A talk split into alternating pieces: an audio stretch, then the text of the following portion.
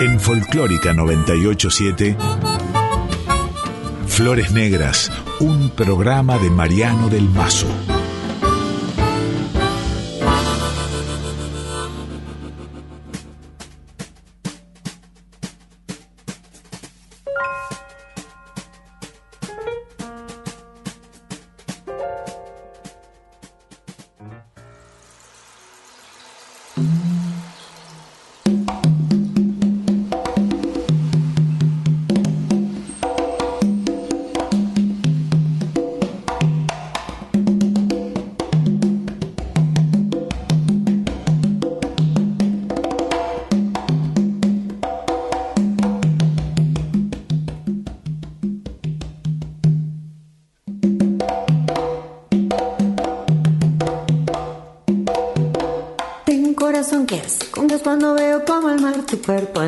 Tu campaneo. Pajarito de la mal es este amor que no consigue hablar sin un tambor.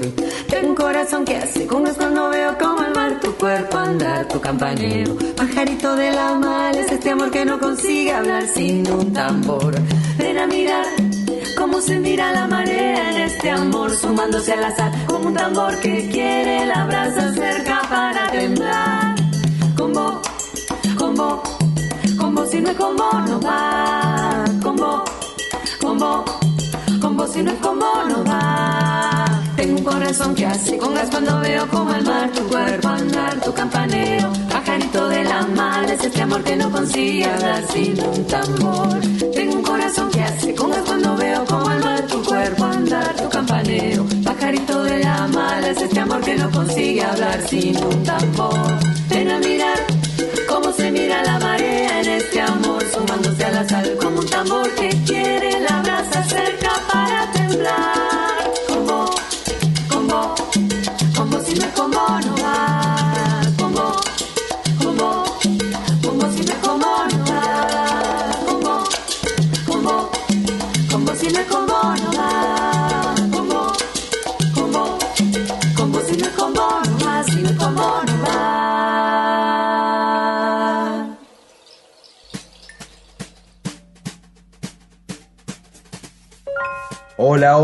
Amigas, amigos, ¿cómo les va? Estamos aquí en Flores Negras, en estos especiales que tanto me gustan y que están dedicados a un solo artista o a una sola artista, en este caso, que es Liliana Vitale. Liliana Vitale es alguien que yo sigo desde hace muchísimas décadas ya y, me gusta en todas sus facetas, en su faceta de cantante, en su faceta de pianista, eh, conozco mucha gente que ha estudiado con ella, eh, ha estudiado canto, y además me encanta conversar porque es, como su padre y también como su madre, una gran, gran conversadora.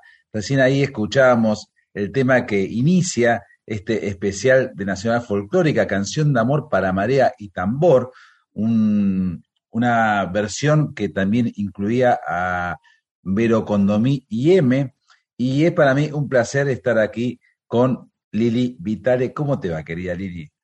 ¿Cómo estás, Mariano? Muy bien, la verdad que bien. A pesar de todo, me siento bien. Bueno, bueno, bueno, venís de, de honrar a Negro Fontova, después vamos a meternos ahí con, con Fontova, que hace poco hubiese cumplido años, ¿no?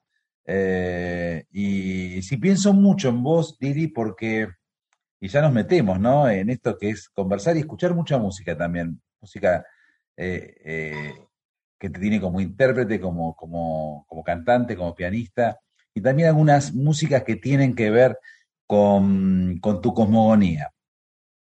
Y pensaba cuánta, cuánta, cuánta ausencia, ¿no? Que, que nos dejó la pandemia y un poquito más allá también, porque digo, hace poco estaba, estaba leyendo una nota de Martín Graciano que hablaba de tu viejo, de Dombi, hermosa, y ahí estaba viva Esther, y bueno, ahora estamos hablando de Fontova y Gabo Ferro y Palo Pandolfo, todos artistas que tienen relación con, con esa casa de donde estás hablando, ¿no? Esta, esa casa de San Telmo. Sí, sí, así es, así es. Es una. Realmente uno a veces se encuentra en esos tiempos, ¿no? Entre una cosa y otra, haciendo la enumeración la enumeración de los muertos que tuvimos, que tenemos. Un poco en ese espíritu eh, mexicano, ¿no? De, recordarlos y tenerlos vivos y tenerlos presentes. Ahora el 27 de octubre se cumplieron eh, nueve años de la muerte de mi viejo. Claro, claro. Eh, y bueno, y eso así abre, abre un abanico de, de, esas enumeraciones. Yo las, siento todo el tiempo en esa, en esa resignificación de que la muerte es algo que está al lado nuestro, a la orden del día y que ya podemos no estar más, ¿viste? Bueno, ahora la pérdida de palo es como una lección, un, un golpazo de eso, ¿no? Y, y bueno, y a la vez también, ¿no? Esa, ese, es el momento, ¿no? De irse y el, ese eco que queda en todos en los que, estamos, en los que quedamos, eh, como, como en, estos que nombraste, eh, es una resonancia fenomenal, o sea, es un eco increíble que han dejado, ¿no? Bueno, me viene siempre, y si hubieras contraído compromiso con muerte, y si hubieras muerto acaso peleando, creyendo, intentando escaleras para atrapar las espaldas del cielo. habría llevado, claro, habría llevado gloria hacia allá, etcétera, ¿viste? Y todo esto que Miguel Abuelo pone en el lugar de la exaltación. Listo, ¿viste? ¿Cuál es? Te moriste, me morí, ¿y qué? Sí, sí. Y a su vez también, bueno, eh, la importancia de los artistas, ¿no? Porque los artistas procesan todo eso y lo convierten en algo trascendente, en belleza. Eh, yo también noto mucho en estos tiempos, sobre todo en estos últimos meses, te diría, de, apertura, ¿no? Que hay una sensación, no nos vamos a engañar, hay una sensación de que la pandemia pasó y hay una necesidad de encuentro, una necesidad de, cantar, de bailar, de, de, volver a las plazas, que a mí me hace acordar, Liliana, en algún punto a el fin de la oscuridad de la dictadura. A lo que iba, te iba a decir. Una exaltación pues, del encuentro, ¿no? Qué lindo que le veas un lado luminoso a este presente. Gracias. Porque... No sé qué me hizo pensar, los homenajes a Charlie García me parecieron, por ejemplo, muy, muy sanadores. Porque más allá de, de algún, de algún pequeño, una, alguna pequeña eh, especulación política que se puede haber filtrado, fue genuino cómo durante todo el mes de octubre la gente se dedicó a honrar a Charlie García en vida. Sí, Amo, amo eso, amo eso, eh, me, empatizo con, esa, con ese desafío que tiene aquel que es un vórtice energético, porque el tipo fue un es un vórtice energético, o sea, es eso, yo solo tengo esta pobre antena, ¿viste? Que, que, y bueno, y después cómo hace el ser humano, viste, que tiene que administrar eso, qué sé yo, hay de todo, ¿no? Hay, depende de tantas cosas, pero ser ese vórtice energético, ser catalizador de esas verdades que todavía eh, son verdades, o sea, que nos cantan y que, conocemos de pe a pa, no, a mí me impresionó muchísimo, me emocioné un montón, y me sentí totalmente atravesada por eso, por el respeto al artista, ¿viste?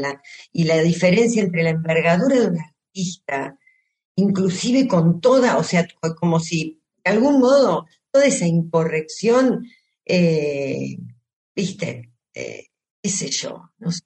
Entiendo que estar cerca de él debe ser complejo, pero ese segundo tercer cordón energético en donde nos involucra a todos y nos lleva puestos, eh, es, es, de un, de una sanación fenomenal. Porque eso fue que volver a las canciones de él, y a cada momento y a cada frase que te la sabes de toda entera, como dice él, ¿no? Que la, ¿Qué hizo primero, la letra o la música? Claro. Eh, no, es así. Sí, sí, ¿no? y, y eso es, este, sí, muy lindo. Sí, y lo de la ocupación de la calle, es verdad lo que decís, ¿no? Esa sensación de ocupar la calle, porque quedó ocupada la calle. Sí, sí, sí. Quedaron los bares afuera, los boliches afuera, los parlantes afuera. Cosa que a veces se complica, ¿viste? Cuando tenés algún vecino que tiene un bar y pone música muy fuerte o lo que sea. Pero hay un punto en donde está buena la ocupación de la calle y eso me parece que no tiene vuelta atrás. Siempre está bueno, sí. Yo tengo una hija de 15 años que le agarraron dos años, ¿no? De su adolescencia en pandemia, con clases virtuales, ahí en el Pellegrini. Y ahora, hace un par de meses, me dice, papá, me voy a, a la casa de una amiga y después nos vamos al planetario y nos quedamos toda la noche en el planetario de, de 0 a 6. Y yo le digo, ¿qué haces en el planetario? Bueno, y no, estamos, somos muchísimos. Yo pensaba, claro, necesitan salir, necesitan encontrarse. Eh, y, es, es, impresionante y también está buena, la verdad está bueno ocupar las calles, que es una manera, una manera, una manera interesante, te diría también, de, mm, de hacer una política de seguridad, una política contra la inseguridad. Porque cuanto más estemos en la calle, menos inseguridad va a haber. Qué positivo que estás, Mariano. No, porque si vos te metes. Me, gustan tus, acciones, o sea, te tiras así como y de pensamientos, axiomas, mira vos. Pero es un pensamiento mío. Lo leí una vez, que si uno abandona la calle, lo ocupan otros. Incluso, claro que sí. Estamos con en, todos los, en, en, todos los aspectos, entonces te diría, ¿no? No solo en este lugar del esparcimiento y eh, lo que fuera, la cultura, eh, el deporte, sino en el lugar de, las luchas que, se dan en la calle. ¿No? Las representatividades genuinas. No, no, no, no estoy hablando solo de los, de los aparatos marchando, que también son en la calle, sino de esas, de esas, de esas luchas de, de, ¿no? De, líderes que emergen y necesitan este, no, y, emergen ante la, sí, hacer voz de otros que están eh, en, unas situaciones desesperadas, ¿no? También, también. Eso también es en la calle, claro.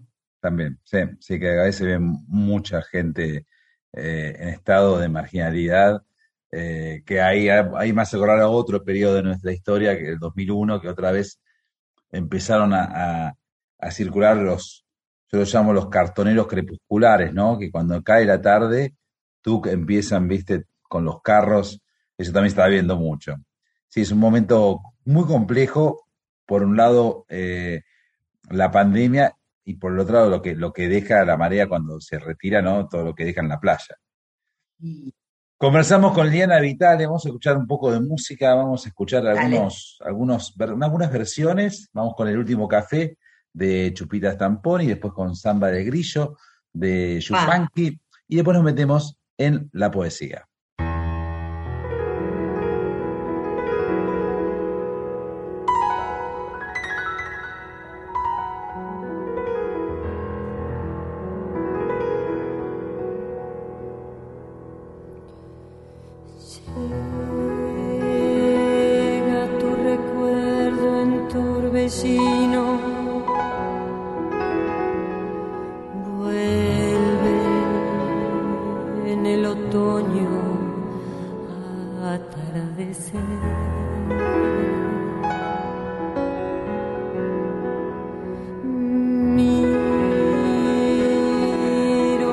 El amor que el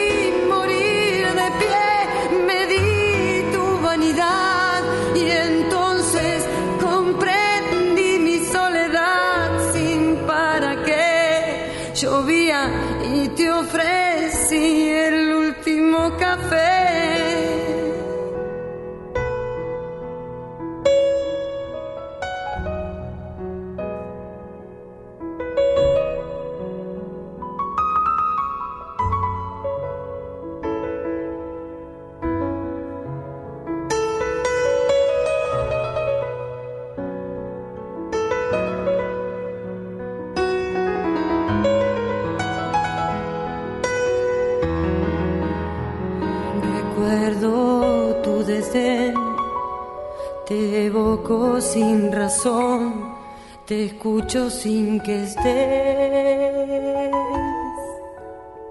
Lo nuestro terminó, dijiste en un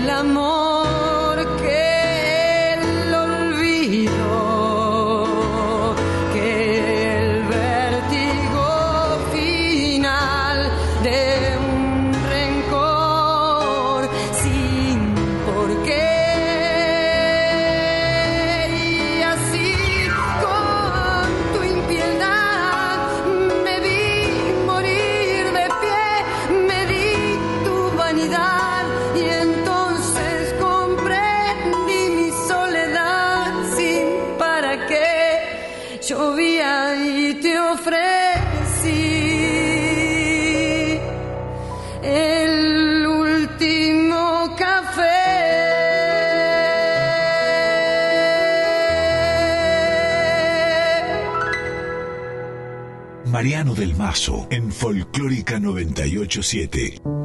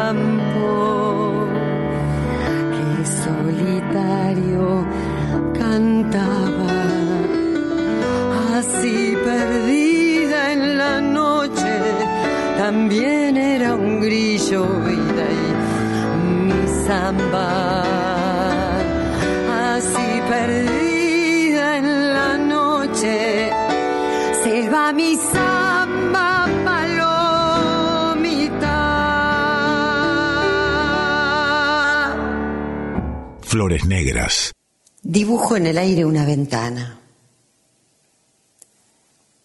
Alguien del otro lado se acerca, abre los postigos y con un lápiz me dibuja.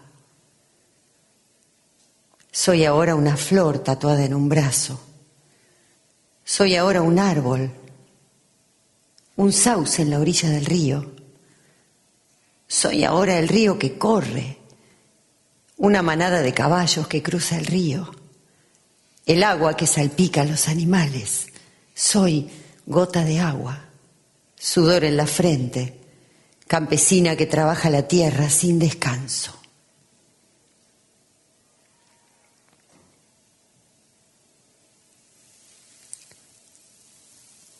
Dibujo en el aire otra ventana. Hay gente sentada. Somos nosotros, observando, detenidos, marchando.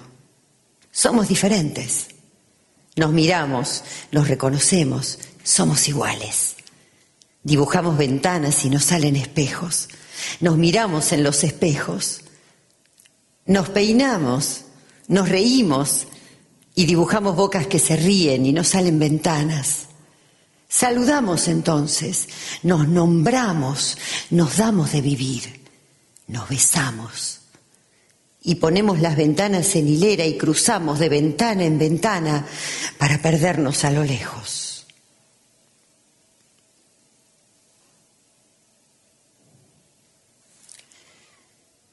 Dibujo en el aire la ventana, tierra fértil de este lado, lámpara, cuerpo humedecido, los ojos del fuego, la simiente, una teta dichosa y el hijo que distingue la estrella marina, la mañana, el huerto y cada animal mejorado por la luz.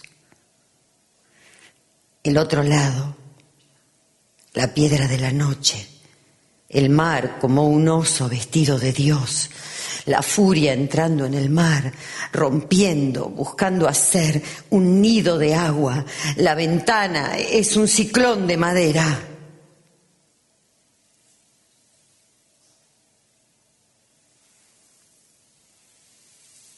Borro el aire donde están dibujadas las ventanas. El animal domesticado escapa. La gran muralla del dolor es una imagen y huye. La luz cruje y tenemos que gritar. El fondo del alma es una casa llena de rocío. Revuela el polvo de la vida. Salud al que no escapa, a la que salta y lima el cielo.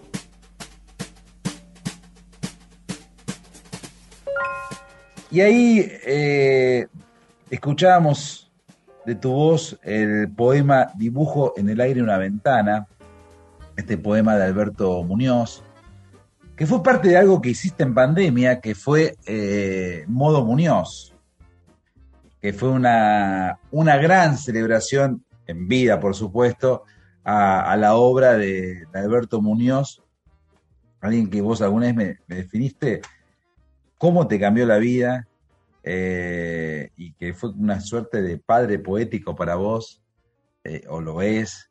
Y, una nota que te hice para Radar hace bastante en los tiempos de que sacaste Guanantú, que me contabas que, que te cuesta mucho estar a la par de Muñoz. Te sentís una par, pero, pero también te sentís eh, como como que es tan inmenso su, universo, ¿no? Como hay un doble juego.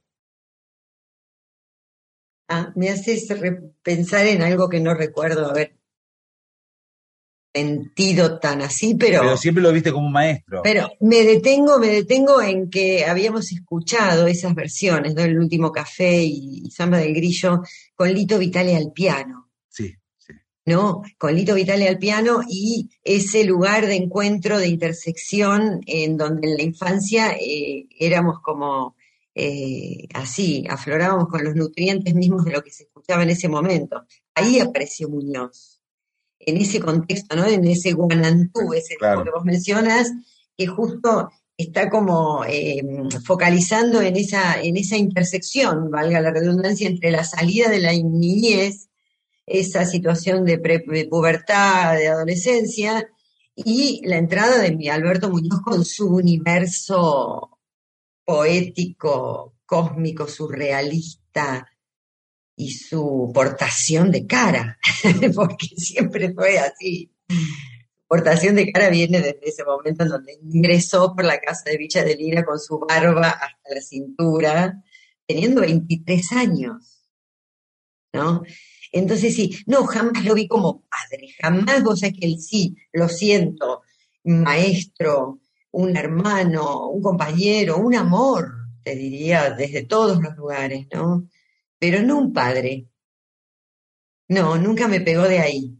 Em, y sí, por supuesto que, en muchos momentos em, honrar el universo de Muñoz es dejarse debilitar en un lugar.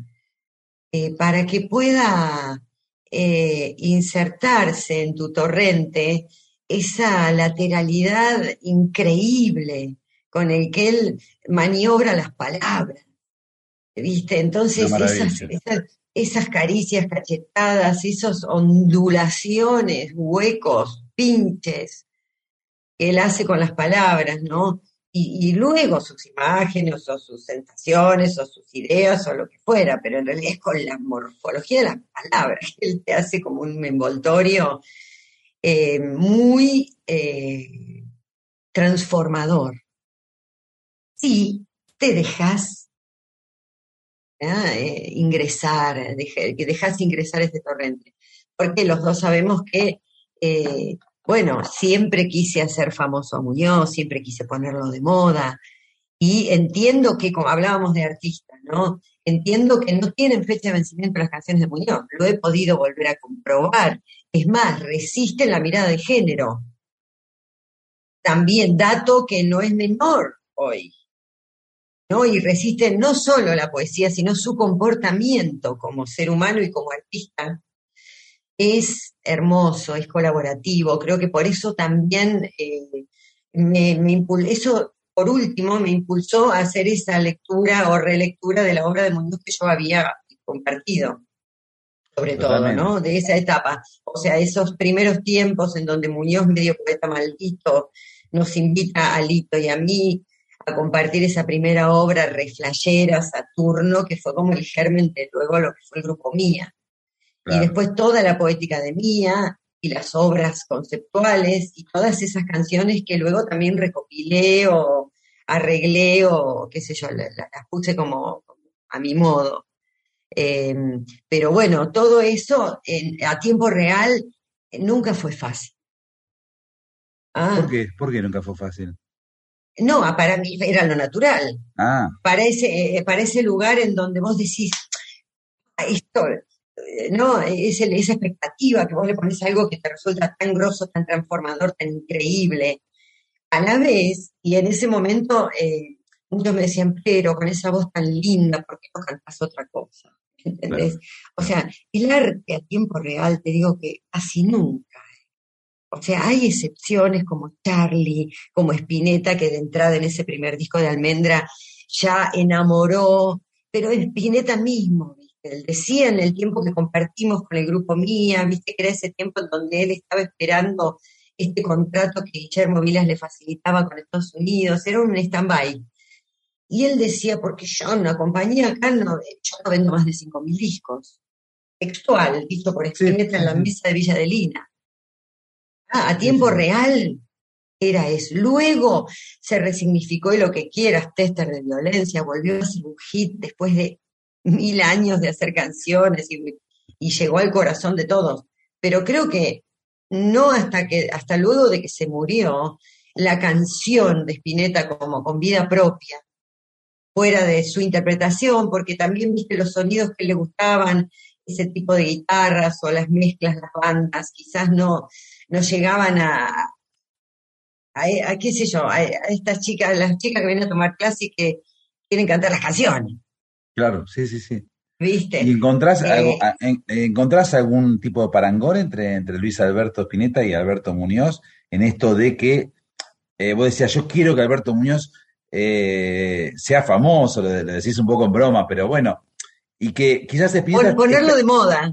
Claro, quizás Spinetta quede un peldaño más alto, pero vos te estás aclarando que no, que no estaba tan alto porque no lo conocía tanta gente, no lo veía tanta gente, eh, no, te quiero decir, en la medida en que vos decís Spinetta a tiempo real, vos decís esto para todos. O sea, los que nos gustaba Spinetta, a mí que me gustaba Muñoz, reconocía que había, yo me metía en, zonas pedregosas, en recitar partes, en hacer climas, en cosas que yo sabía que no eran para todos. O sea, que eran para algunos que les gustaban esas cosas que me gustaban a mí. Por eso tampoco nunca me, me frustré en ese sentido, ¿viste? Porque yo prefería hacer lo que para mí estaba bien, o estaba bien, lo que yo consideraba, qué sé yo. Y luego sin pedirle una, una trascendencia mayor, qué sé yo, o sí, pero no, no me colgué con eso. Pero bueno, Spinetta mismo, vos decís, este chico, no, él mismo padecía de cierta incomprensión, lo decía en muchas notas. Sí, sí, sí. Sí, sí, sí. Lo que pasa es que, claro, el tiempo pasó y, y desdibujó esa sensación. De hecho, fue una suerte de, de signo de época, ¿no? Hay una nota muy famosa de, Eduardo Mileo, alguien también de la familia, de la gran familia Muñoz, que mm, escribió una nota para la revista Urra, en la cual hacía una diferenciación entre, entre el arte, digamos, espinetiano y sus aledaños y sus barrios, y Charlie García. Como que Charlie García era alguien más tendiente a lo popular, y Spinetta era más, más lo exquisito, lo para pocos, ¿no? Algo que en su momento era muy fuerte. Eh, por suerte yo creo que esas, esas consideraciones quedaron un poco borroneadas. El arte. El efecto residual es más fuerte, el efecto residual, o sea, es, es, es notable cómo el tipo era de una gran espíritu, o sea, era de una espiritualidad nata, intuitiva, y solo catalizaba razones de la luz. Era de lo único que hablaba Spinetta, pero sin metáfora, sin metáfora. Mi cerebro escupe ya el final del historial, del comienzo que tal vez reprenderá, como si estuviera bajando algo, ¿cómo será? Liliana Vitale, bueno, decías la, luz, ¿no? en cambio Charlie, perdón, en cambio Charlie, y tiene el anclaje histórico político, siempre Inclusive fíjate que Spinetta habla de la muerte como algo, no, no está hablando de, de, mi muerte, en el sentido de Charlie canción para mi muerte, como si fuera un otro. La muerte lo viene a buscar. No. Charlie es como que se derrite, se, va, se hace barro, se hace luz, eh, Charlie, perdón, Spinetta. Hablando de otro tipo de alquimia. Sí. Ah, está hablando de la muerte como una transformación, ¿no? De que es un otro que lo viene a buscar, qué sé yo. Pero eh, por eso mismo, Charlie para mí tiene esa, ese anclaje histórico, político. Político, más, más terrenal. Eh, más... Me- con, con data, data pura y dura. Mirá, y además con un plan estético distinto. Eh, Charlie siempre tuvo claro que le interesaba la popularidad, no transigía con su arte, pero interesaba la popularidad. De hecho, fue muy criticado dentro de lo que en su momento era el gueto del rock, cuando él en 1979, con la raza de las capitales, se va a sentar a la mesa de Mirta Legrand para hablar de su música. Y después él se rió de, esa situación en la tapa de la grasa. Eh, y, también con Sui Generis, que la crítica que recibía Charlie García de parte de los periodistas de rock era que iban muchas chicas a verlo, que iban muchas...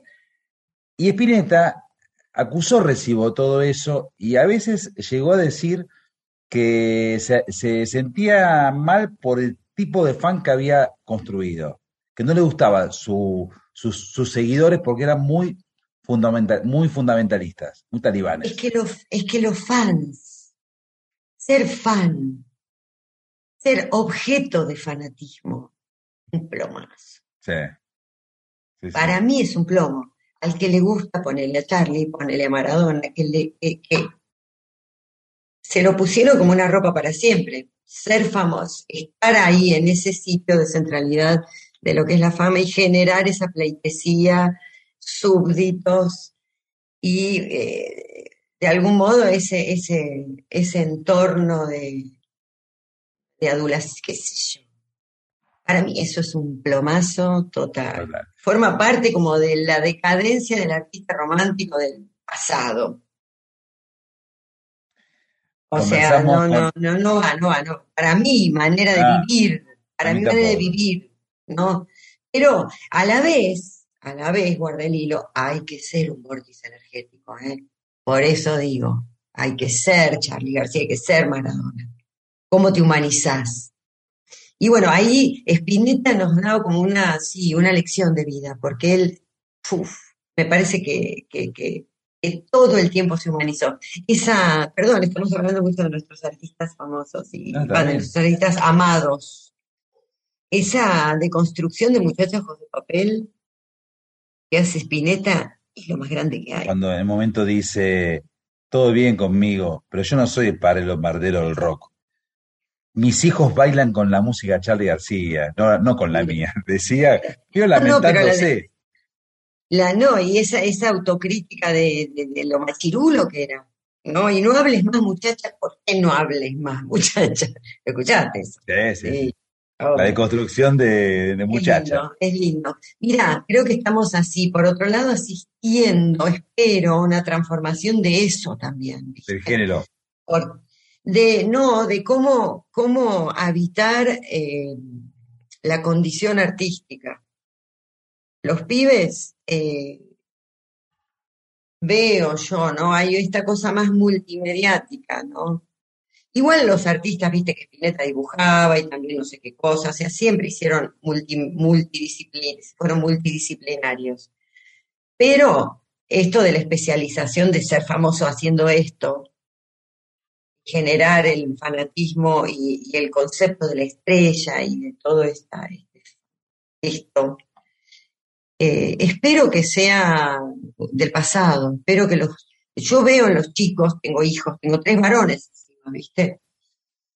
Haciendo cosas ligadas al, arte, a la creatividad, la música, al teatro, a lo que sea, a la imagen. Y, mm, y me parece que buscan una formación multidisciplinaria y también esta enseñanza que quizás probablemente las mujeres en los grupos han explicitado de la trama, tejer la trama, ¿viste? Inclusive eso mismo uno a veces le, envi- le- envidia o dice, bueno, ¿cómo en otros lugares forman equipo y acá está todo el tiempo tan en primer plano el líder y, cómo eso es lo organizador? No, el, esto de poder trabajar en equipo y horizontalizar los vínculos y, no por eso dejar de ser un artista creativo, eh, eh, eh, y dando todo lo que tiene que dar, ¿viste? Pero es un, es difícil, es difícil, ¿no? Sí, sí. Porque, porque hay un laburazo que hacer sobre, sobre paradigmas que, que, bueno, todavía ves Sí. pendejos eso y decís. Sí, sí. Drogándose demasiado, drogándose mucho, ¿para qué? ¿Viste? Ya está. Fue. ¿Lo, lo ves, ¿Lo ves eso en grupos así artistas? hay, hay, hay situaciones de, de que sí, ahora viste que los pibes toman mucho de todo. Como si, pero, o sea, todo es mucho de todo. Ya no, por- o sea, lejos estoy, hay que legalizar todo para mí. O sea, lejos estoy de hablar mal de nada, Sí, sí, sí. ¿no? Sino de ponerlo en su lugar, de, de, de- experimentación o de lo que fuera eh, crecimiento. Sí, sí, sí. de no romperse la cabeza porque sí. Y eso sí, es un plomazo. Esa parte es un plomazo anticreativa por completo. Sí, totalmente. Bueno, estamos abarcando muchísimos temas con Liliana Vitale. Bueno, Eh, es- Es así. vos me dijiste charlemos. Charlemos. Vos sé que recién te escuchábamos eh, recitar dibujo en el aire una ventana. ¿Y cuántas ventanas que hay en, la- en las, en los poemas de Alberto Muñoz? Vos hablabas de la palabra luz en Luis Alberto Spinetta y hay muchas, muchas ventanas en la obra de Muñoz. Eh, y bueno, uno de los clásicos es Mama deja que entren por la ventana los siete mares, que es una canción que dedicó Alberto Muñoz a su mamá, que, que era trabajadora eh, y que la pasaba muy mal. Y me quedé pensando cuando vos hablaste justamente que la obra de Muñoz, que estas canciones ya están cumpliendo quizás unos 40 años, ¿no? Más o menos. Eh, y resisten el- esto, lo que vos decías, ¿no? El tratamiento de género, que no deja de ser un detalle no menor. Vamos con Mama deja que entren por la ventana los siete mares y pasaron Dale. cuervos, otro clásico de Alberto Muñoz, en la voz de nuestra invitada de hoy, Liliana Vitale. Mamá, deja que entre por la ventana los siete mares, que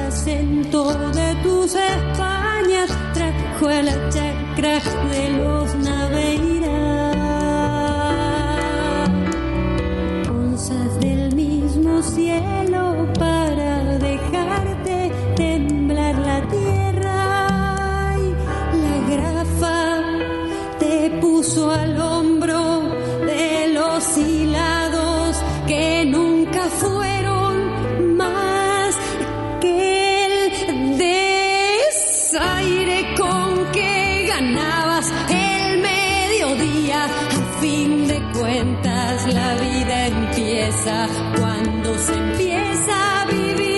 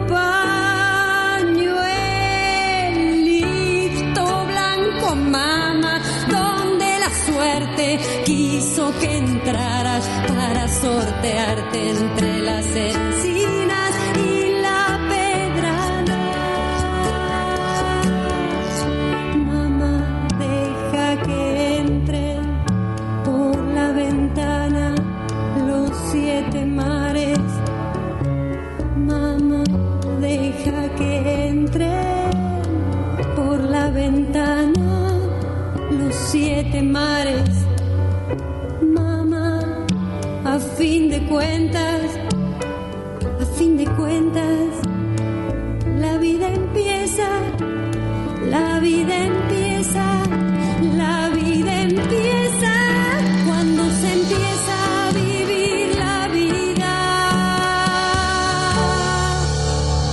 Flores Negras.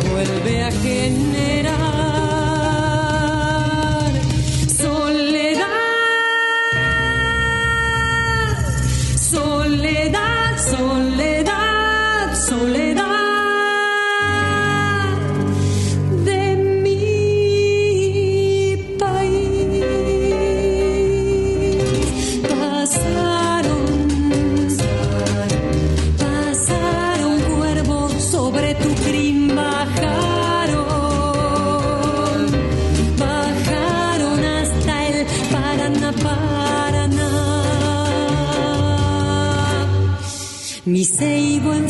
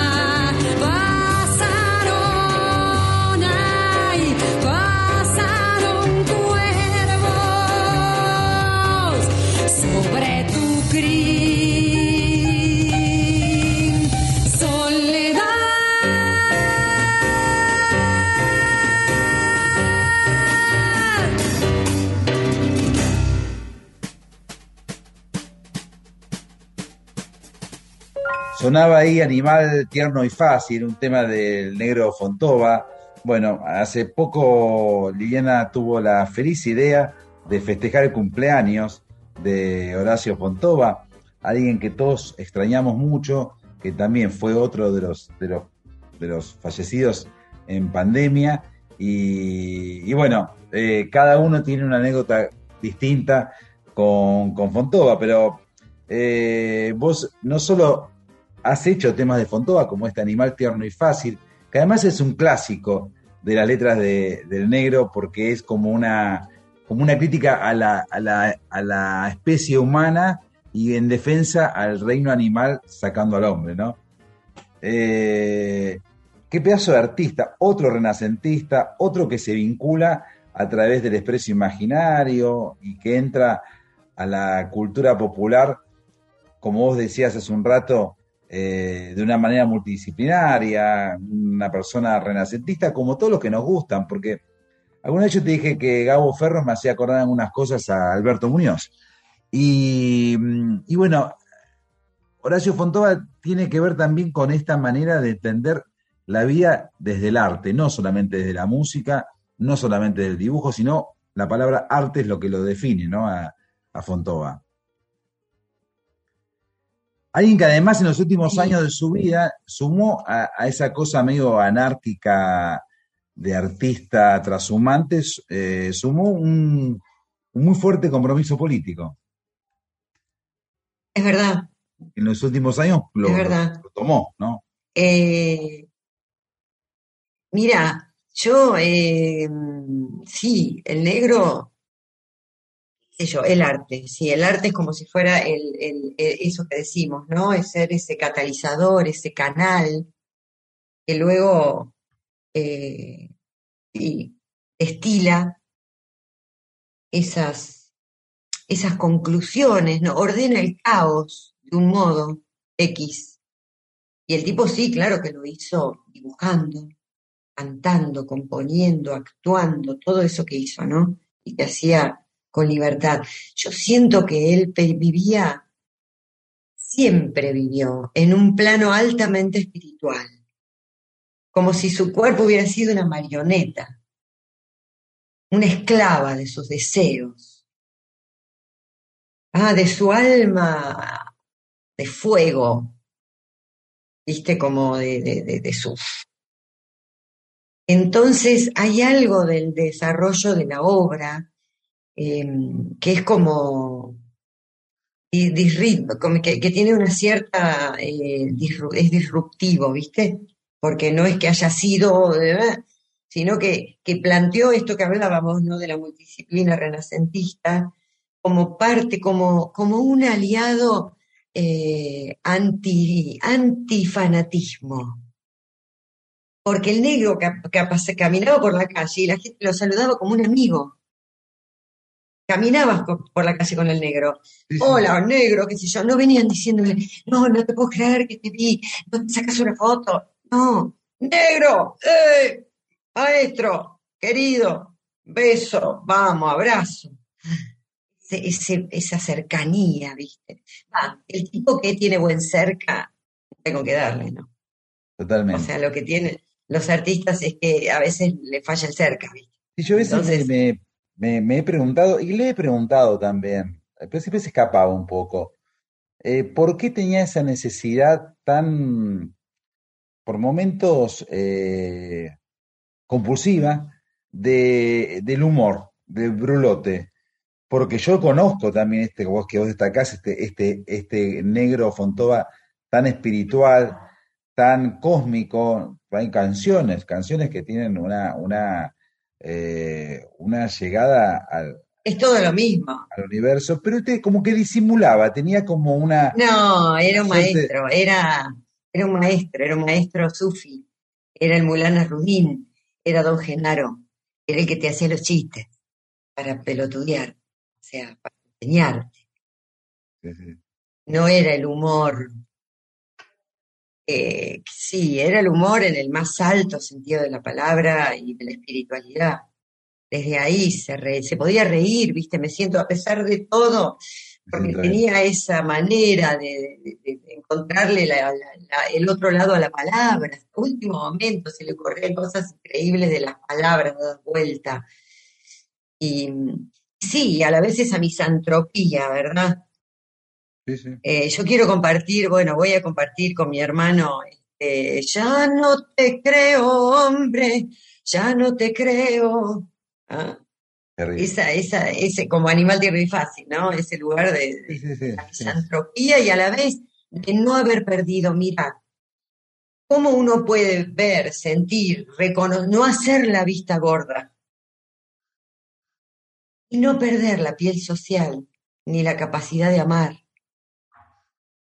Porque cuando vos decís son todos unos hipócritas, todos tienen precio, cuando vos vas viendo eso en la vida, ¿ah? cuando la suerte que es grela, fallando y fallando, y todo ese dark del cuarta, que no te deja ver la flor, que no te deja ver la maravilla de la solidaridad que contemporáneamente en la misma escena existe, solo ves la desgracia, el tipo que se dejó comprar, no, no ves al otro que le alcanzó un vaso de agua, que se quedó hasta toda la noche a acompañarlo, y que vale menos. Ahí está la mirada ética, ¿no? De cada uno. Y ese era el negro, ¿viste?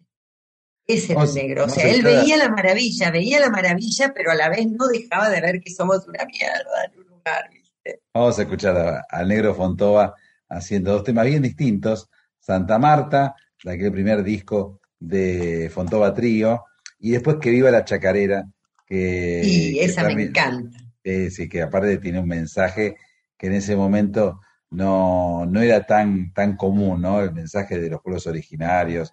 eh, Sí, es verdad, un hermoso. capo, un capo. Sí.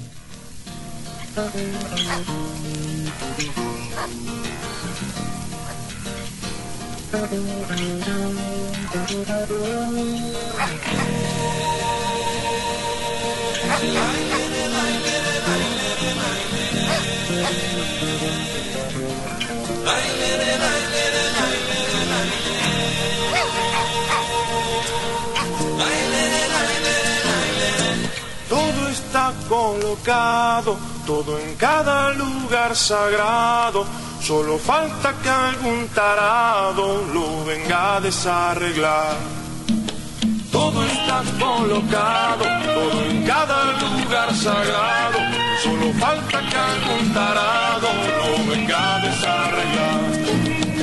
Ay, mi negra, esto está caliente. Mañana en Santa Marta yo me tiro de este tren. Oiga, negro, tenga el aguardiente. Mañana en Santa Marta yo convido otra vez. Hoy comí tanto coco, tanta yuca y tanta banana. Me dormí una siesta tan larga y nadie me vino a cobrar la luz. Tito duerme en la hamaca, con Payares sueña con oro, con Martínez raspa una olla y no hay vecinos en el mar. ¿Y dónde están las mulatas que no las veo,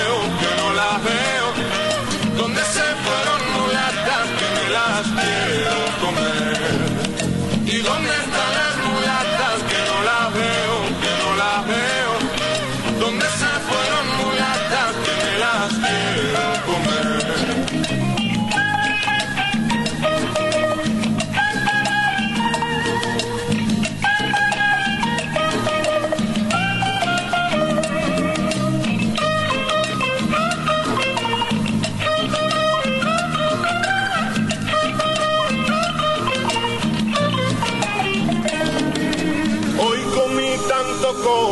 tanta yuca y tanta banana. Me dormí una siesta tan larga y nadie me vino a cobrar la luz.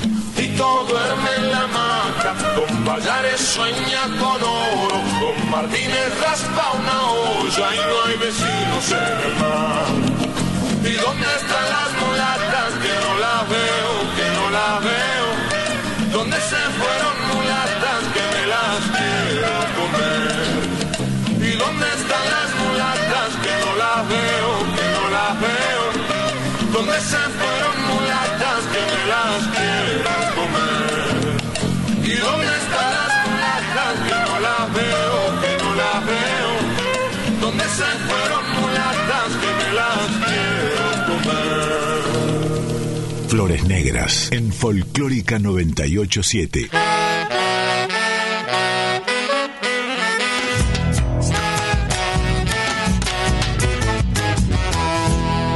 Siempre nos matan, nos tiran con lo que tienen. Nos venden las pastillitas pa' que no nazcan los nenes, pero nos queda la tierra pa' que paguen lo que deben.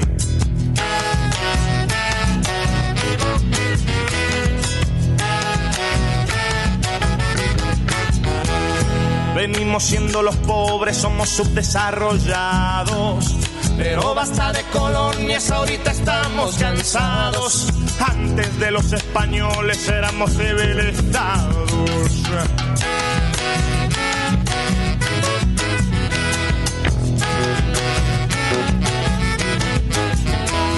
Por eso te pido, hermano, que escuches mi chacarera. Es música de tu tierra, es música verdadera. Herencia de quechuas, turcos, raza, esperanza y bandera. Arriba los corazones, abiertas nuestras fronteras. Alegría para mi pueblo, gente que lucha y espera. Que vivan los argentinos, que viva la chacarera.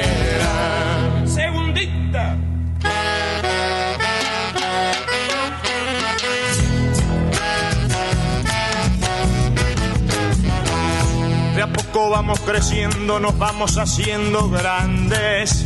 Metiendo hombro con hombro, matando miedos cobardes. Solo peleando la vida podemos ir para adelante.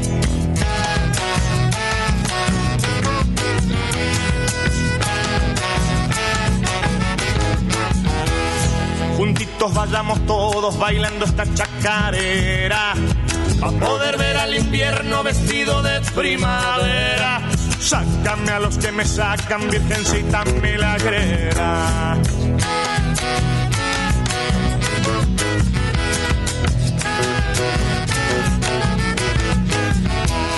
Qué bueno vernos contentos con lo poco que nos queda.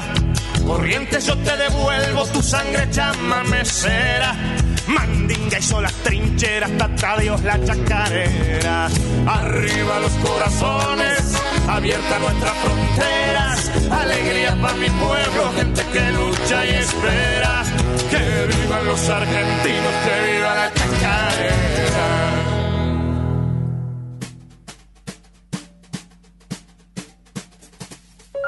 Bueno, y acá traje un- una, grabación que, que la acabo de escuchar y que me parece fantástica y que, mm, que ahora vamos a compartirla con, con nuestros oyentes, que tiene que ver con Pablo Pandolfo.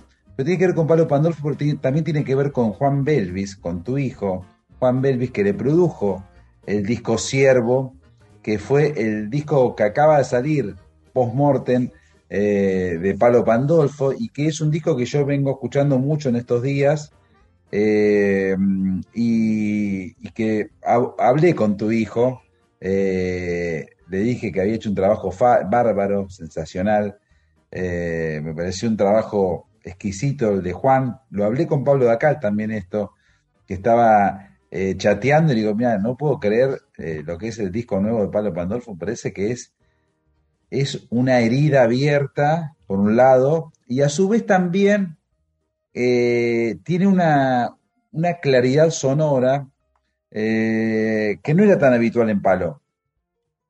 Y bueno, te quiero preguntar, porque vos estuviste en el homenaje que se le hizo a Palo en el CCK, hermoso, eh, y has tenido una cercanía, sobre todo en los últimos años, con Palo Pandolfo. Te quiero preguntar qué, ¿Qué te pasó a vos al ver a tu hijo Juan, Juan Belvis, eh, interactuando con, con alguien con tanta trayectoria y tan faro de toda una generación como fue Palo Pandulfo? Bueno, en principio eh, sí, eh, Palo siempre fue como, justamente decís vos, como de la familia.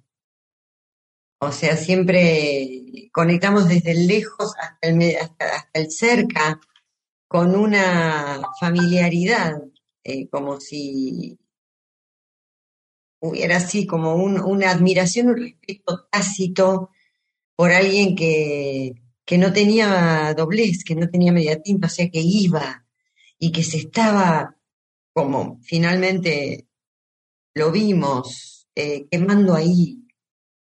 Y tratando de, porque viste que los, los pocos elementos que usaba, ¿no? Palo siempre con, eligiendo como lo más refinado dentro de pocos elementos. Y esa poética con palabras de todos, que también habría espacios de comprensión, ¿no? De abrir el corazón, tan increíbles. Y luego los años, sí, en un momento, bueno, no sé si sabías esto, viste que mi viejo hacía unas reuniones acá en el patio de abajo llamadas tertulias el gollete. Me llegaban las invitaciones a Por eso, donde, donde él entregaba un premio llamado el gollete a alguien que, que retoma el gollete de, en este caso, Eduardo Mateo. Y entonces le dio a eh, Palo Pandolfo en una reunión acá donde tocábamos, y Fatoruso estuvo también, porque creo que fue compartido inclusive, ese, el gollete fue premio compartido con Hugo Fatoruso y Palo Pandolfo. Eh, bueno, era esa propuesta, por ejemplo, a Luis Salinas le dio el gollete de Oscar Alemán. Claro. ¿Viste? Eh, bueno, Jorge, Jorge Pistocchi recibió un gollete. no, O alguien, o alguien eh, recibió el gollete de Jorge Pistocchi. No. puede ser, no, ahí ya me perdí, pero yo no estuve en todas, no estuve en todas las tertulias. Eh, Muñoz recibió el de Juan L. Ortiz. Mira vos, mira vos. Eh, bueno, entonces ahí empezó una, una serie de situaciones de acercamiento, ¿no? Y de, mm, y de, y de, y de charlas netas, porque con Palo no, no había, siempre hay como un, un- una formalidad, un entre, un hasta que llegas a un lugar. Iba al bife, viste, directo, iba al... Vos has hecho una, una descripción muy linda, no sabría citártela, pero seguramente de la voz de Palo. Eh, Ah. Vos sos una estudiosa de las voces eh, y, y la voz de Me falta hablar de mi hijo, me falta hablar de mi hijo, me estaba poniendo el babero. Dale, sí, habla, habla por algo. No, no, pero lo que quieras, pero después No, no, no, que la voz de Palo tiene algo como muy de, de un volcán en erupción, es algo que, que es incontenible, es, es muy fuerte. Y tu hijo, y volvemos a Juan Belvis, eh, supo manejar esa situación en favor de la canción. Claro, exacto. Siempre le pasó eso con Palo. Ah, desde, desde ese, ese, esa admiración por ese disco de Don Cornelio, donde ella vendrá y eso. No, ¿es visitante es eso? No, no, eso es Don Cornelio. Eso Don Cornelio, los primeros.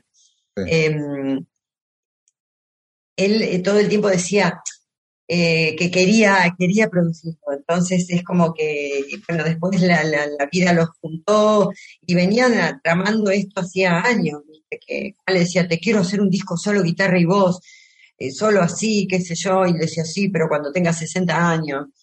Bueno, y finalmente se dieron esas coordenadas, ¿viste? Y, y realmente es alucinante el laburo, porque además respetó justamente, no es un disco producido con una banda tocando las canciones que suenan lindas, todo bien producido.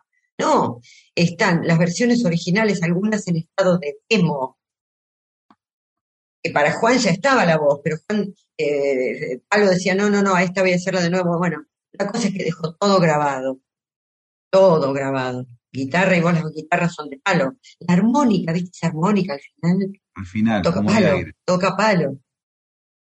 Y todo eso neto de palo, es, Juan es un genio para, para que, para que eso aflore, como si pusiera un líquido que eso hace, Muy se bueno. pone en 3D, en 3D la esencia del otro, ¿viste? Y el tipo le pone un, un clima al fondo, un pum, un tecladito, pero todo para lo que justamente el clima de la canción pide, según Claro. su, su criterio, ¿no? Bueno, es la tarea del Bueno, qué sé yo, es, es este, es un trabajo que le encanta además. Hizo cosas muy lindas, escuchaste el Génesis de Hilda Lizarazu. Sí, sí, sí, totalmente. Hizo cosas muy lindas, muy, muy, eh, muy renovadoras. ¿No? Muy renovadoras de- del Hijo- discurso musical que Hijo de acompaña. tigre y de tigresa. Juan Y, Belvis. exacto, y su grupo 8, no olvidemos, perdón, me pongo en Esther Soto y ahora te vendo un disco de 8. Ah, la banda de Juan Belvis, ocho que Exacto, tuve, que está tuve la- buenísimo. tuve el placer de reseñar y también de tener a tu hijo en distintas emisiones radiales. Eh, bueno, qué bueno. Pues bueno, vamos a escuchar El Viento, que es uno de los temas de este ciervo que Mm. produjo Juan Belvis, este disco de Palo Pandolfo. Aquí con Sofía Viola, es muy interesante la canción porque empieza con una suerte de, aire de chacarera y se va para el lado de- del cante hondo flamenco a través de Sofía Viola. Me encanta. Todas las letras de este disco, excepto alguna, me parecen demoledoras, me parecen eh, muy, muy tensadas entre algo que tiene que ver con el dolor, con el sacrificio, con lo trascendente. Es un disco de ruptura amorosa, creo yo, eh, así se escucha. Y, y la, primera, la primera frase que se escucha en el disco que produjo Juan Belvis de Pablo Pandolfo es no tengo casa. Y esa intemperie me parece que, que atraviesa todo el disco y bueno, parece un disco que me tiene muy tomado, por eso hablo así de él. Sí, Eh, sí, sí, claro vamos, con. Vamos con El Viento, Palo Pandolfo, con Sofía Viola y después vamos con un tema viejo también de Palo, con los visitantes, en este caso, Mamita Dulce.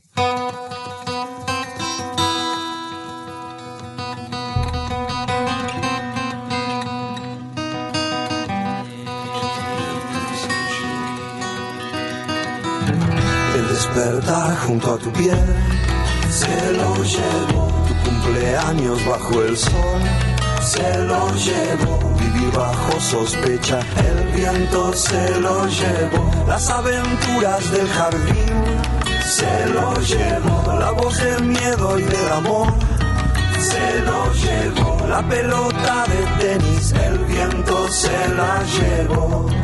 Y a vos también, y a mí también, y a vos también, y a mí también, y a vos también,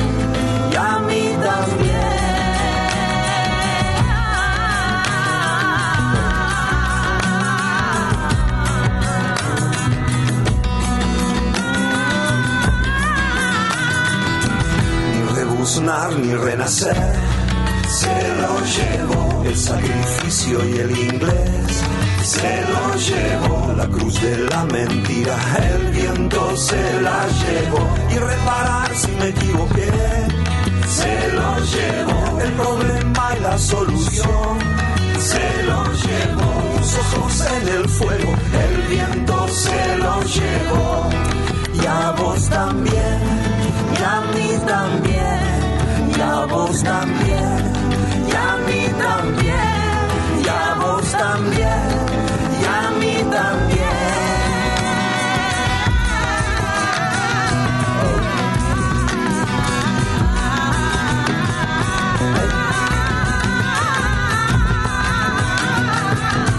Ya no puedo ver tu cara, se la llevo y desde el caos bajé a la tierra. Se la llevó y tu aire en mi almohada, el viento se la llevó y los deseos de crecer. Se lo llevó, nadar desnudos en el mar. Se lo llevó, la flor de la magnolia, el viento se la llevó y a vos también, y a mí también, y a vos también, y a mí también, y a vos también y a mí también.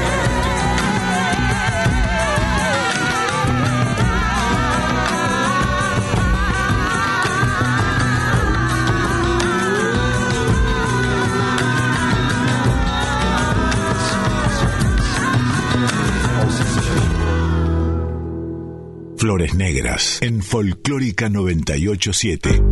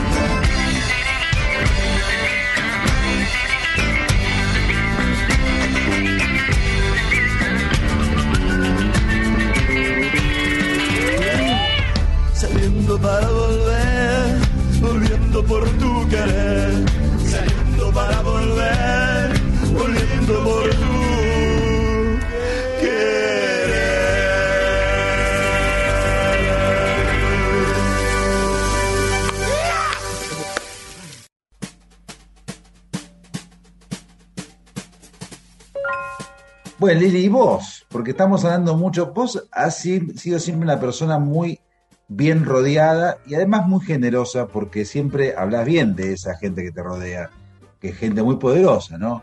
Eh, que puede ir desde, tu hermano, desde Alberto Muñoz. eh, bueno, ahora quería meterme un poco en, en todo lo que hiciste con Vero Condomí, pero estás siempre haciendo muchas cosas y, mm, y siempre tenés como una idea bastante colectiva del arte. Y puede ser, sí, claro, claro que sí. Siempre, creo que eso nos quedó, ¿no? Es medio una marca en el orillo. Eh, yo desde mi huerto manual, así le digo a Lito, ¿no? Que es también colectivista y generador de cosas y trabajos en una, de una envergadura determinada, ¿no? Pero también generando situaciones de colectivo, ¿no? Y en mi caso el tema de la enseñanza que me atraviesa y, de, y, de la, y de la lectura, qué sé yo, la poesía, la filosofía, la palabra, ¿no? Eh, pero, como a todos, la, la música es la que te salva la vida. La música te salva las papas, la música te salva las papas de todo, de todo lo demás. Vos tenías en tu estudio, perdóname, eh, una frase de una canción de Spinetta, si tienes voz, tienes palabras, déjalas caer. Exacto. una, una frase buenísima para, para eh, la puerta de entrada de, de un lugar donde, donde se trabaja con la voz, que es, que es tu estudio, el estudio que tenés en San Telmo, ¿no? Tu, toda tu tarea de docencia. Te quiero preguntar por, por, por esto que, que se dice mucho, pero que no se sabe exactamente qué es, que es la voz propia. Eh, ¿existe la voz propia? Eh, ¿Cómo les transmitís vos a tus alumnos y alumnas eh, cómo buscarla? No me des eh, una, una, Simple. claro, una síntesis, porque sé que es un tema muy complejo y hasta puede ser técnico, pero Somos digamos, un, som- somos un instrumento de viento. Lo que suena es por el aire que sacamos. Eso es- va por un canal, va por unos caños. Luego, en función de eh, tu entorno, eh, aprendiste a, habla- a usar ese igual en cualquier ser humano que nazca en el planeta, Ah, le baja la data y es español en el, franquismo o es este argentino en la época del 2001, y qué sé yo, y tiene una madre polaca y un papá correntino, y entonces aprende a hablar de algún modo en algún lado. O sea que la voz que uno usa en general es donde está la voz, no es como es la voz. Aunque, por supuesto, uno es, trata de ser con máscara y todo, siempre, excepto que seas muy hipócrita y que solo hables para que el otro no sé qué. Hay voces recontra hipócritas y vos te das cuenta enseguida cuando alguien te la está careteando. Para poner en el extremo, a dónde el tipo, ¿dónde estás? O sea, hay un lugar donde te tranquiliza porque el otro es sincero. Bueno, por ese canal Luego hay distintas destrezas posibles. ser actor, ser cantante, ser locutor, ser lo que sea que hagas con la voz, ser maestro, Claro, y dejar salir con la menor cantidad de peajes, bloqueos, pretensiones, tensiones, suposiciones, prejuicios, lo que tengas para dar. sale y bueno, siempre. y eso uno lo puede elaborar como, A veces no sale. pero el cuerpo es muy explícito. Eh, no sale porque hiciste así. Te apretaste totalmente, los hombros así. No sale porque apretaste la panza. No sale porque cerrás la boca totalmente cuando hablas. No sale por cosas completamente visibles, registrables. Claro. Por eso no sale. No es que no soy psicóloga y no lo quiero ser. Entonces es como una mecánica metafísica. No, porque estamos hablando de un cuerpo etéreo, estamos hablando de un cuerpo leve, que es el sonido. El sonido no es lo que está adentro, es lo que sale por el aire, choca con la ventana, con el no sé qué. O sea que Claro. estamos hablando de un juego muy sutil, ingrávido y gentil como pompas de jabón. Eso sería lo que el cuerpo vocal quiere, le encanta, y, y bueno, y si le das eso se recopa y, y todo eso que vos puedas soltar está buenísimo. Qué bueno. Y Liliana. bueno, y en ese plan uno va localizando cositas. Claro. Liliana Vitale acá dando algunas, algunas eh, pequeñas pautas de, de lo que es la voz, ¿no?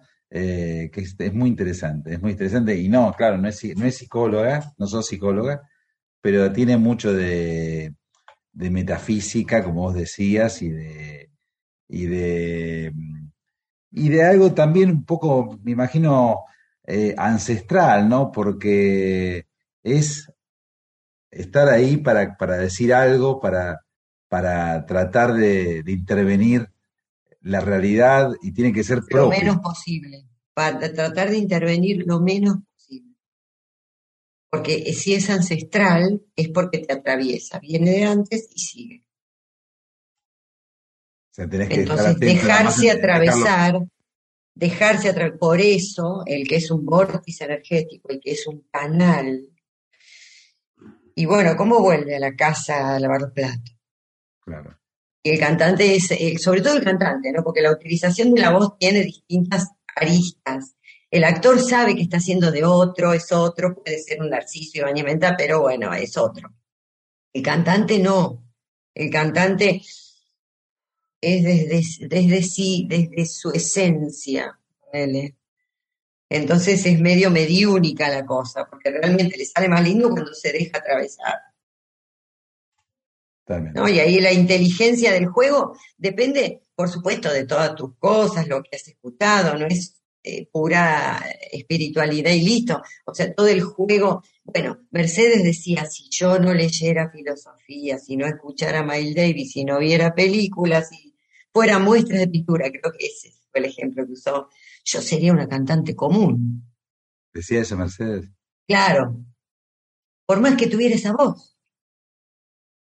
Interesante. O sea, ¿qué le daba sentido plus a esa voz privilegiada, canal, catalizadora? Porque esa voz de Mercedes es un rayo de luz. La voz de esa Mercedes de joven y durante un montón. Era como un farol. Sí, sí, sí. Bueno, y bueno, pero la mina tenía eh, una filosofía de vida, una estética, una ética, un compromiso, todo eso llenaba de sentido esa voz. Sí. Porque Sí, la me, quedé pensando, la... me, quedé, me quedé pensando en lo de Miles Davis que decía, es cierto, pero en el caso pues, puntual de Mercedes, eh, bastante nítido en ella. Eh, ella podía cantar eh, Caruso, podía cantar un tema de Charlie, ¿no? No precisamente cuando ya empiece a quedar solo, sino cualquiera de los temas de, del disco que hizo íntegro con Charlie. Podía cantar eh, un tango, pero cuando ella cantaba un tema folclórico, era como que había una armonía, una armonía, como que todo, todo estaba en su lugar. Me pasó a mí con Escondido en mi país, que fue un disco de mediados de la década del 90, en el cual ella regresó al folclore porque venía de hacer cosas como gestos de amor, que hacía canciones muy lindas de Fito Páez, de Nilda Fernández, de, pero cuando ella cantaba folclore era como, acá está toda una armonía, hay, hay algo que, que, que está perfecto, que no hay nada que hacer. Eh, o cuando estaba solita con el bombo en, la- en el escenario, Exacto, pero mira, para mí esos esas vueltas que da, que da la vida, que da el artista, eh, ella se enriqueció haciendo eso otro. sí, sí, sí, sí, seguro. Volvió al folclore, eh, no, no como si hubiera seguido cantando eso desde jovencita y listo. No, olvidate. folclore, acrecentada por un montón de armonías nuevas, melodías, de cosas, porque estudiaba, se estudiaba mucho ella las melodías. Era muy Sí, estudiosa. sí. No era que ella estaba, o sea, que había estudiado, se había metido en la ella, poesía. ella de- estudiaba con los cantos gregorianos, ¿te acordás? Era, que le interesaba mucho también eso. Mira, claro, para mí era, era esa, esa avidez. Y también una cosa muy interesante de Mercedes, me parece, es que ella hizo de un modo intuitivo lo que mucho tiempo después la industria hizo como fórmula. Ella convocaba, invitaba y ampliaba repertorios mucho antes que la industria discográfica hiciera eso como una fórmula ya a esta altura insoportable, ¿no? La de los duetos, la de eh, agarremos un artista de... Bueno, lo que fue Cantora, ¿no? Su, su Sí. último disco, que es un disco hecho por Sony. No, no, no es un disco que ella haya, haya estado totalmente convencida. Esto no lo digo yo, está, está, está escrito en el libro de, de Fabián Matus. Eso lo hizo en el 82 cuando dijo, no, quiero hacer eh, Sueño con Serpientes, quiero hacer Los Mareados con Mederos, quiero hacer Cuando ya empieza a quedar Claro. solo con Charlie, quiero hacer... eh, eh, qué interesante, que, ¿no? que como que se adelantó a todo eso. O puedo hacer brasileños, ella agarró a Chico Buarque, agarró a Milton, agarró un montón de música. Bueno, hay, es- no sé yo la, la interna de sus decisiones o qué sé yo, pero creo que eh, se hizo cargo de ser, porque el cantante siempre es un- el cantor siempre es un emergente, ¿no? Del barrio, de la parroquia, de la unidad así, de lo que sea que el tipo que canta, canta la fiesta, el cierre del año, el que canta, emerge.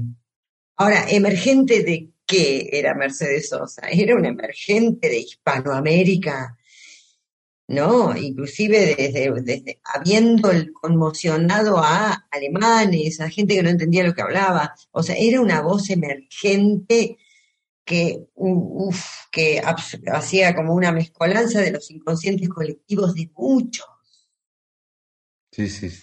de muchos. Entonces, claro, ella eh, tuvo el cuerpo, le puso el cuerpo a eso. No, Qué hermosa, qué hermosa increíble. una artista así. Además era tan hermosamente generosa, porque suponete, qué diferente, no era una estrella, no generaba un fanatismo a su alrededor, o no, enseguida te decía, ay nena, vos sabés que tal cosa, tal otra, ay, me hubiera gustado cerrar esto, o sea, hablándote de nimiedades.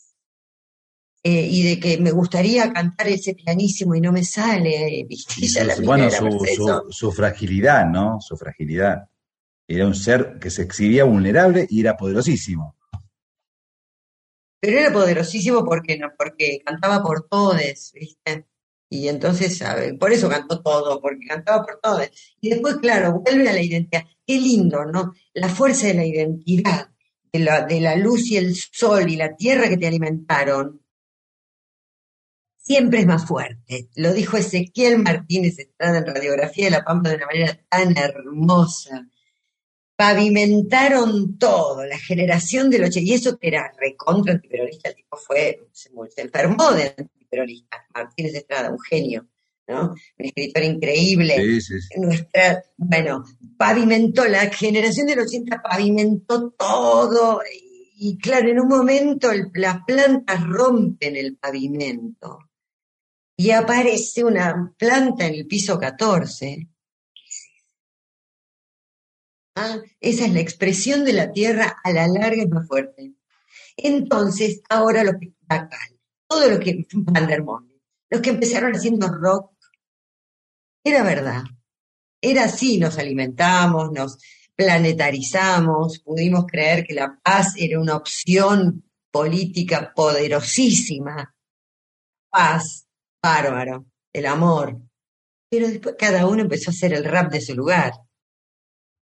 ¿no? El rap hindú, el rap mexicano, el rap uruguayo, el rap argentino, pero es de su lugar. O sea, la clave rítmica es más poderosa. Es hermoso eso.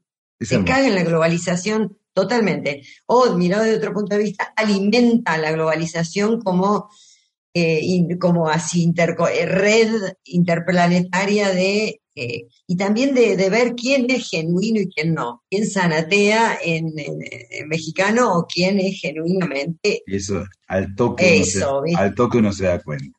Te da cuenta enseguida. Sí. Liliana ¿De Vitale aquí es? en Flores Negras. Vamos a escuchar La Estrella Azul, un tema de Peteco por Lili más Verónica Condomí. Y después Chacarea de los Gatos, de todo un trabajo hecho con la obra de Mariana Walsh, de Liliana Vitale, Lito y también Verónica Condomi.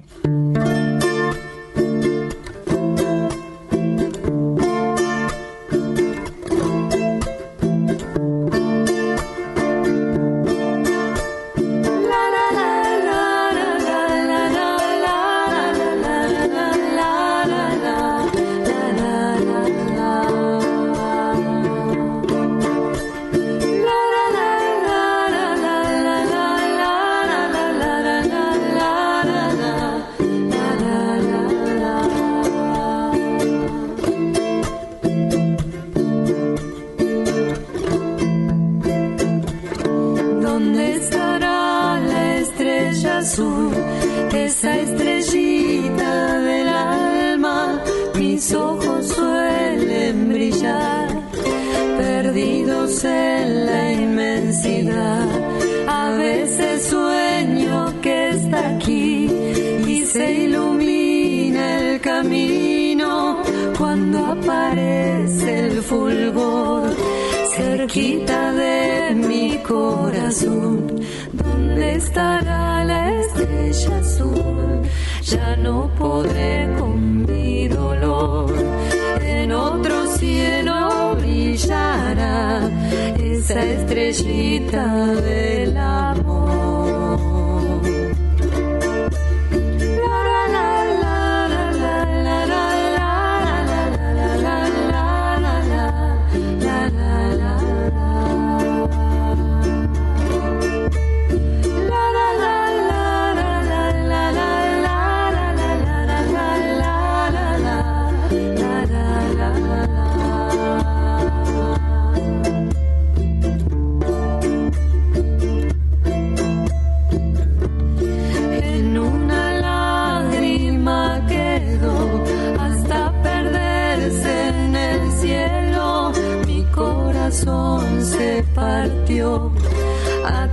Atravesado de pena. A nadie puedo preguntar con las palabras del alma. Es mi tristeza un papel que el viento no deja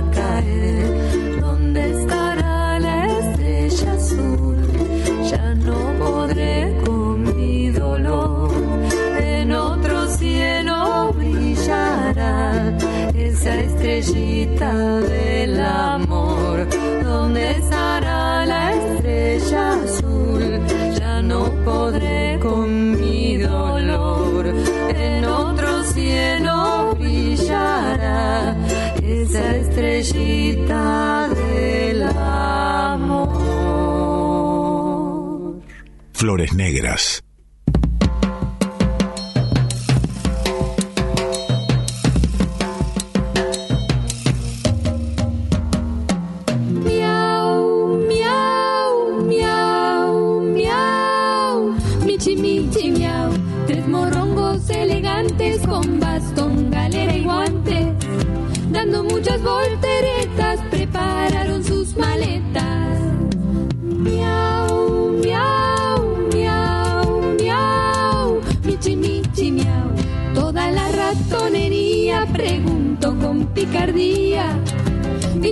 ¿Dónde van? Nos vamos a Tucumán. Miau, miau, miau, miau. Michi, michi, miau. Pues les han pasado el dato que hay concurso para gato. Los tres michis allá van en tranvía a Tucumán. Con cautela muy gatuna, cruzan la mate de luna y se tiran de al concurso de belleza.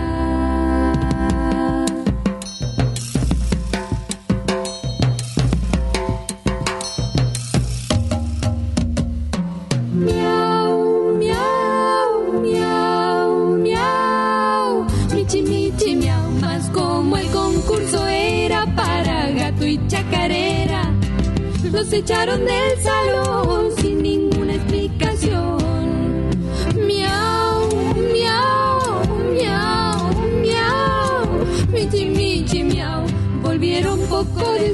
las galeras al revés con abrojos en el pelo y las colas por el suelo. Miau, miau, miau, miau, michi, michi, miau. Le maullaron la verdad a toda la vecindad.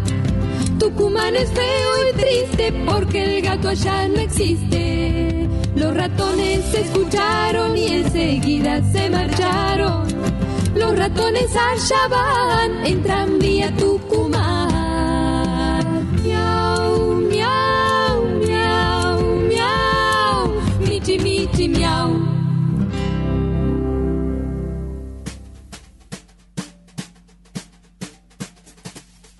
Bueno, acá traje otro temita para escuchar con Verónica Condomí. Quiero que, que me digas unas palabras de- de tu hermana, Verónica Condomí, eh, que es tan placentero verlas juntas, verlas juntas cantando, verlas juntas interactuando. Eh, estoy hablando de incluso de un estudio radial, donde siempre están radiantes y siempre están como, eh, en términos futbolísticos, como, como un 10 y un 9 que se entienden perfectamente y que se Mira, miran y ya saben a dónde ir, ¿no?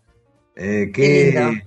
Qué hermosa cantante y qué lindo lo que hacen juntas, que es como una un, lugar muy sagrado, ¿no? De cada una tiene su carrera, su trayectoria, pero hay un sitio donde se juntan Liliana Vitale y Verónica Condomí.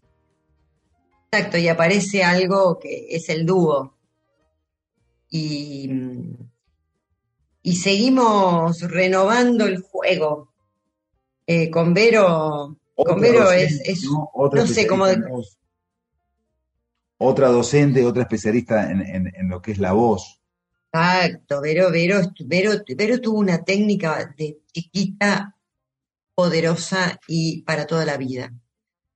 Ella tuvo una muy buena, además de haber estado en el coro de niños del Colón, tuvo como maestra a una tal Carmela Giuliano, que fue una gran maestra de canto, que dejó una enseñanza buena, porque después hubo mucha sanata, que los profes que enseñaron canto popular.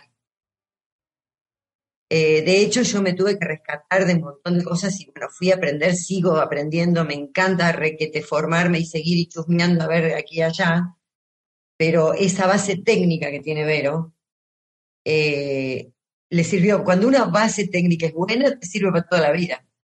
Claro.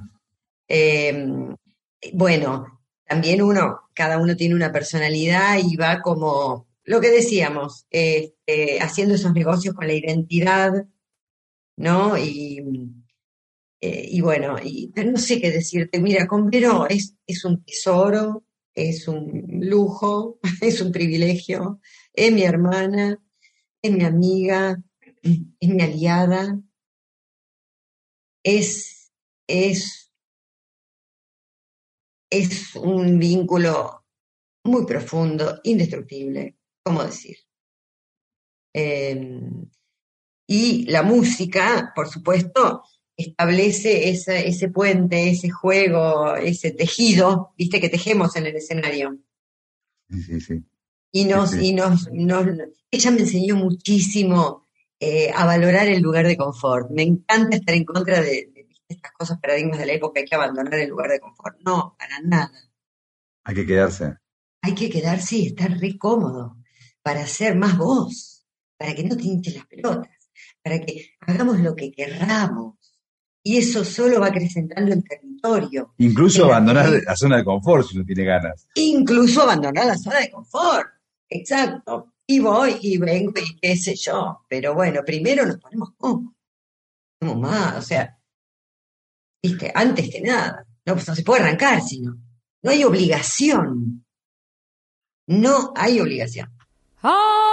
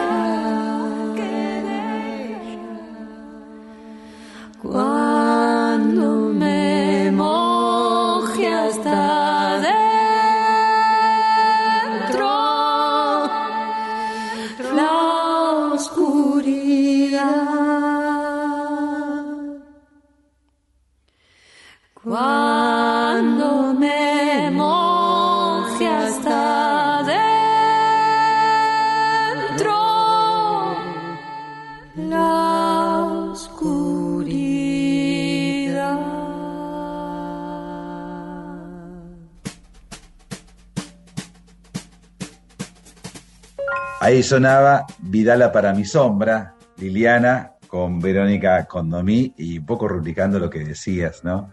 Eh, qué bien que las llevan juntas, eh, las dos juntitas. Lili, bueno, la verdad que fue muy placentero estar conversando con vos eh, de tantos Igual, temas. gracias. Pasamos por muchísimos lugares y, y sos una persona muy, muy inteligente. Yo cada vez valoro más escucharte, eh, no intervenir mucho porque eh, tenés mucho para, para, para enseñar, siento yo, y, y estás corrida eh, de, de- de lo, correcto eh, en, el lugar eh, siempre de interpelar supuestos. Recién dijiste una al pasar, como esto, ¿no? Como se pone de moda la frase hay que abandonar la zona de confort, decir, no, ¿por qué? ¿Por qué? No, no, no. Y bueno, pensamientos como esos me, me hacen pensar que llevas muy bien eh, tus dos apellidos, Vitale y Soto, y, y que estás pasando un momento bárbaro desde hace ya bastante tiempo. Te noto muy llena de luz, te noto muy... La remera, eh, la remera blanca. Debe Es ser. la remera- y bueno, escúchame, con el calor que hace. Con mi- Con mi calor que hace. Gracias, Bueno, Mariano. Jardín Muchas de gente gracias. elegí para, para Ah. la despedida. Eh, y es, eh, es un tema que yo adoro y adoro tu versión de este Muchas gracias. de Spinetta. Liliana Vitale, aquí en Flores Negras, en Nacional Folclórica. A todos ustedes nos seguimos viendo. Espero que hayan disfrutado de esta conversación, de esta música, de estas canciones que la tienen a Liliana Vitale como protagonista en algunas y también como canal de otras. Liliana, Suerte, cuídate. Mariano querido, muchas gracias. Un abrazo bien. para todos. Todas. Chao. Alguien debió conservar y cuidar con amor este jardín de gente. Eso es lo que nunca sé.